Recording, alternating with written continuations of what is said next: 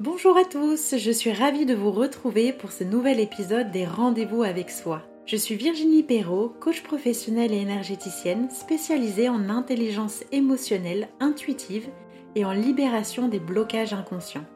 Et aujourd'hui, nous allons parler de haute sensibilité, à savoir quels sont les signes, comportements qui indiquent que l'on a une haute sensibilité, quels sont les risques à l'ignorer, à la nier ou encore à s'identifier complètement à elle, et comment aller sublimer cette sensibilité pour en faire une force? Alors pour commencer, la haute sensibilité, appelée également hypersensibilité, bah, c'est tout simplement avoir une sensibilité plus haute que la moyenne à un niveau émotionnel et ou sensoriel. Par exemple, si vous avez une hypersensibilité qui est plutôt émotionnelle, vous allez percevoir le monde à travers vos émotions et de manière plus intense que la norme, ce qui peut vous amener à surréagir dans bien des situations. Vos ressentis et perceptions sont souvent décuplés et cette hypersensibilité émotionnelle toucherait dans le monde une personne sur cinq.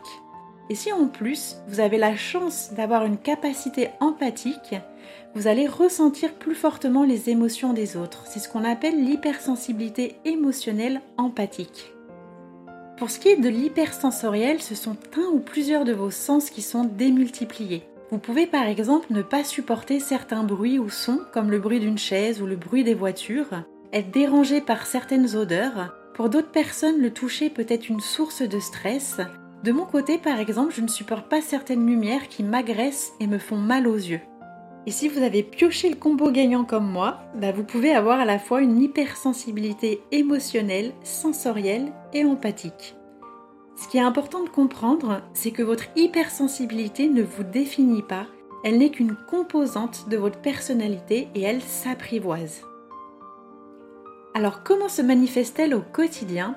Cette sensibilité accrue se traduit souvent par un mental hyperactif, un enthousiasme débordant, un besoin de vivre la vie de façon intense, des humeurs changeantes, des émotions exacerbées ou à l'inverse complètement refoulées si vous avez une tendance à être introverti. Et ce trop plein d'informations est souvent difficile à gérer et peut générer du stress, de l'anxiété ou encore de l'indécision dans vos choix. Et vous vous retrouvez bah, à vivre une vie en tension, à toujours faire plus et mieux pour exister ou être reconnu.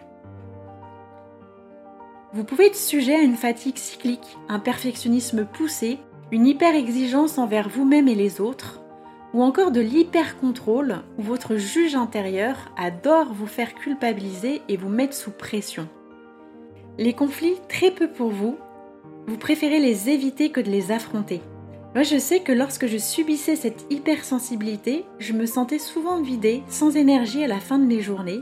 J'étais ce qu'on appelle une éponge émotionnelle où j'absorbais tous les autres. J'avais beaucoup de mal à investir du temps pour moi parce que je me suradaptais sans cesse à mon environnement extérieur. Dans certaines situations, dire non, prendre soin de moi, poser mes limites était un gros challenge, tout comme exprimer mes sentiments, mes désaccords où il fallait que je porte davantage ma voix.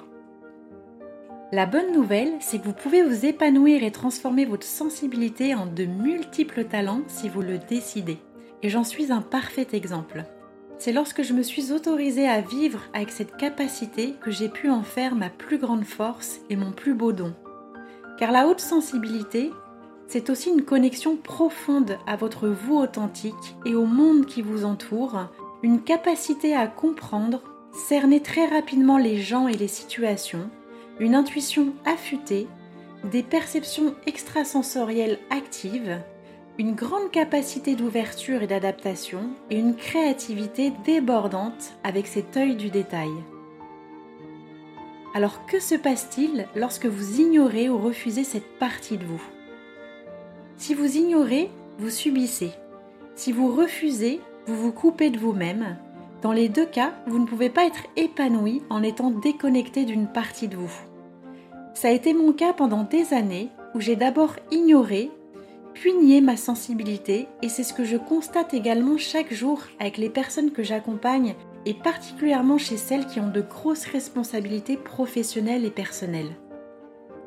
Lorsque vous êtes dans cet état de fermeture, vous coupez de vos perceptions, de vos émotions, de votre corps pour ne pas ressentir et être dans l'hyper-contrôle de vous-même en vous persuadant que vous gérez la situation et que tout va bien. Une belle illusion de votre mental, car dans la réalité, vous êtes en souffrance. Par exemple, dans mon ancien boulot, mes équipes m'appelaient Poker Face, car peu importe ce qui se passait, je mettais un masque, je gardais le sourire et je ne montrais aucune émotion en surface. Sauf qu'à l'intérieur, ça bouillonnait. Alors j'étouffais mes colères, mes frustrations, mes déceptions et je n'écoutais ni les messages de mes émotions, ni mes besoins. Je trouvais des moyens anesthésiants pour calmer ce flot de sensations désagréables en fumant des clopes, en mangeant du chocolat, en travaillant encore plus ou encore en faisant du sport à outrance.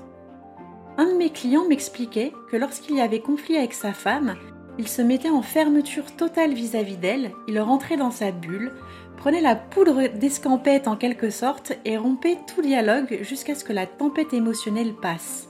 Il se sentait incapable d'exprimer les choses et préférait se couper de lui-même et de son entourage. Une autre cliente me confiait que lorsqu'il y avait désaccord au travail, plutôt que de s'affirmer et prendre position, elle avait tendance à se cacher en n'osant pas s'affirmer et du coup elle subissait les situations qui la renvoyaient à un sentiment d'injustice permanent. Il faut savoir que le déni ou l'ignorance de votre sensibilité peut vous amener à tout un tas de stratégies d'évitement et de souffrance. A l'inverse, j'ai aussi pu constater que certaines personnes s'identifiaient entièrement à leur haute sensibilité en s'inventant des tas d'excuses pour ne pas changer leur comportement et rester dans une posture de victime. Dans mes accompagnements, j'attache justement une grande importance à parler de mode de fonctionnement et non d'identité. Vous n'êtes pas que hypersensible ou hautement sensible, peu importe comment vous l'appelez.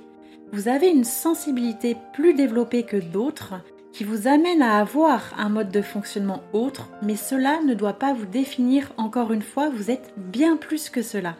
Lorsque j'entends c'est normal que je réagisse comme cela, je suis hypersensible, mes poils s'hérissent. Pourquoi? Parce que lorsque vous parlez de cette façon, vous vous complaisez avec une étiquette sur le dos qui vous limite et vous empêche d'évoluer.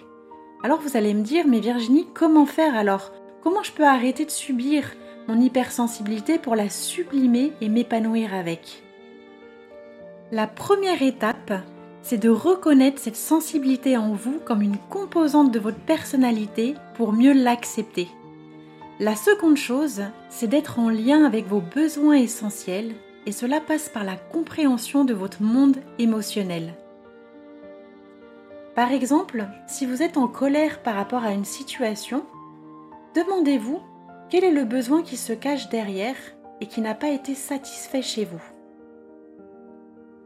L'un de mes clients m'expliquait l'autre jour sa colère après une réunion au travail et en creusant avec lui, son besoin d'être écouté, d'être entendu n'avait pas été comblé.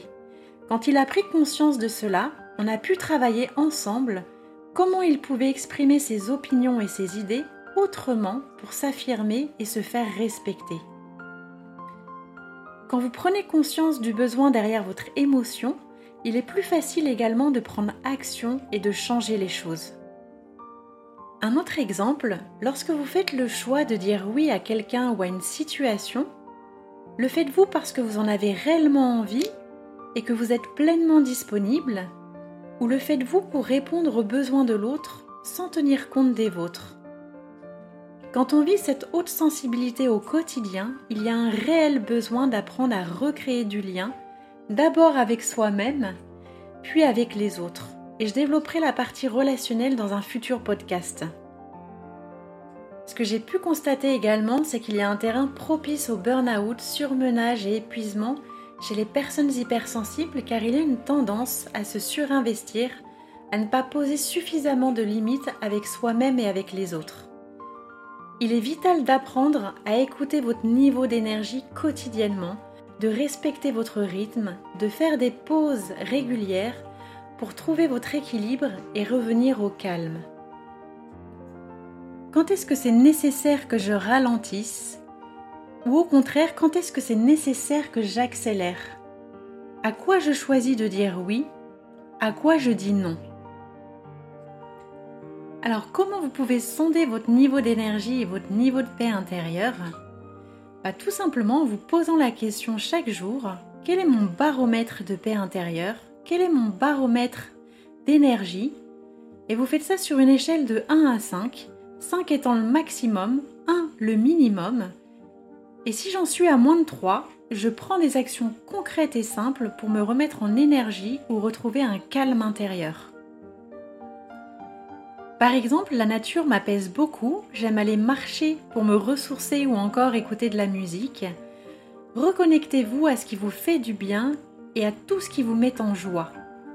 Prendre du temps seul pour recharger vos batteries est une source de régénération également. Pourquoi seul? Parce qu'on a tendance à absorber beaucoup des autres et ces moments avec nous-mêmes sont une façon de nous recentrer et sont salvateurs. La troisième chose qui m'a énormément aidé dans mon parcours a été de travailler ma porosité vis-à-vis des autres. Est-ce que les émotions que je vis m'appartiennent ou sont-elles celles de quelqu'un d'autre? Comment je peux me sentir bien dans mon espace sans que les autres viennent s'y inviter et interférer? Savez-vous que la plupart du temps, l'aura des hypersensibles est poreuse et on peut y rentrer facilement à l'intérieur de votre champ énergétique, ce qui peut être une des causes de fatigue chronique. La pose des limites, savoir dire non, vous affirmer et vous libérer émotionnellement est une des clés pour pouvoir rayonner et vous déployer.